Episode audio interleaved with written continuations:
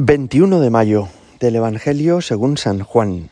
En aquel tiempo dijo Jesús a sus discípulos, Si el mundo os odia, sabed que me ha odiado a mí antes que a vosotros.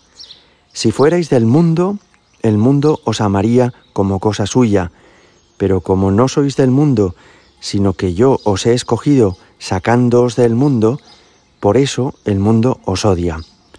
Recordad lo que os dije, no es el siervo más que su amo. Si a mí me han perseguido, también a vosotros os perseguirán. Si han guardado mi palabra, también guardarán la vuestra. Y todo esto lo harán con vosotros a causa de mi nombre, porque no conocen al que me envió. Palabra del Señor.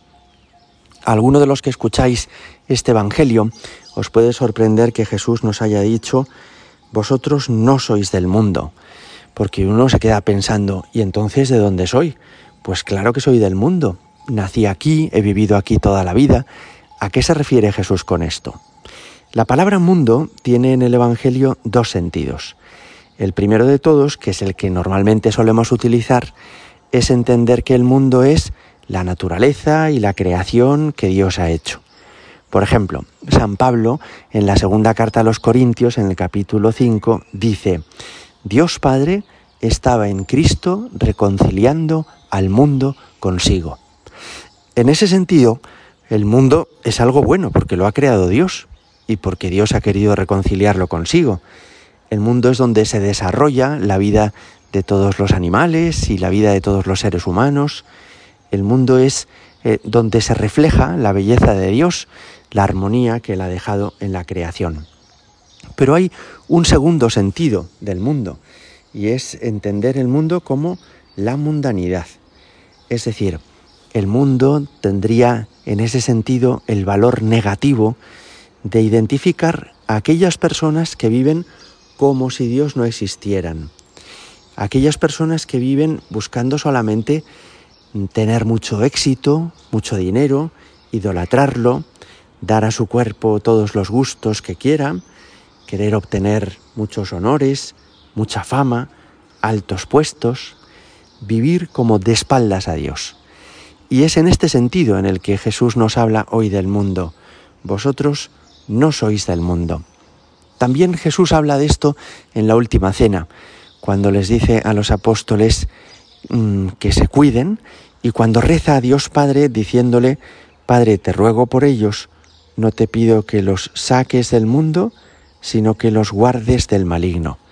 En ese sentido, guardarnos del maligno es en el que Jesús quiere que no seamos mundanos. No quiere sacarnos de este planeta, de este mundo en el primer sentido, pero sí quiere que no nos mundanicemos, que no vivamos como el mundo en el segundo sentido.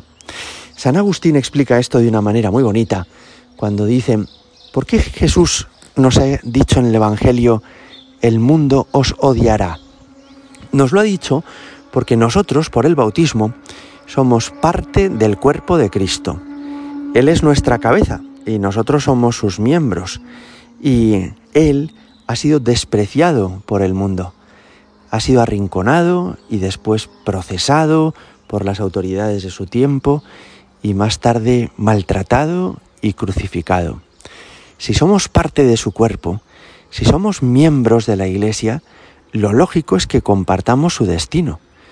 Lo lógico es que no se golpee la cabeza sin que esto afecte a los miembros, sino que esos golpes que ha recibido nuestra cabeza, que es Cristo, nos hagan daño también a nosotros y que también nosotros seamos despreciados por el mundo en ese sentido.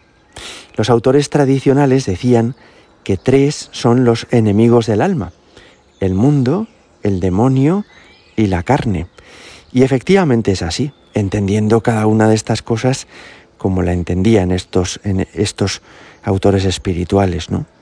El demonio es el príncipe de los ángeles caídos, rebelados contra Dios. El mundo es esta manera de comprender la vida y la existencia como si Dios no existiera, al margen de Dios, pendientes solo de lo que piensan los demás, de la opinión pública, de lo que se lleva en cada momento, de lo que está de moda, y la carne también en sentido espiritual, como aquella tendencia que nos lleva a buscar en cada momento lo que más nos agrada, lo que más nos apetece, lo que más nos complace.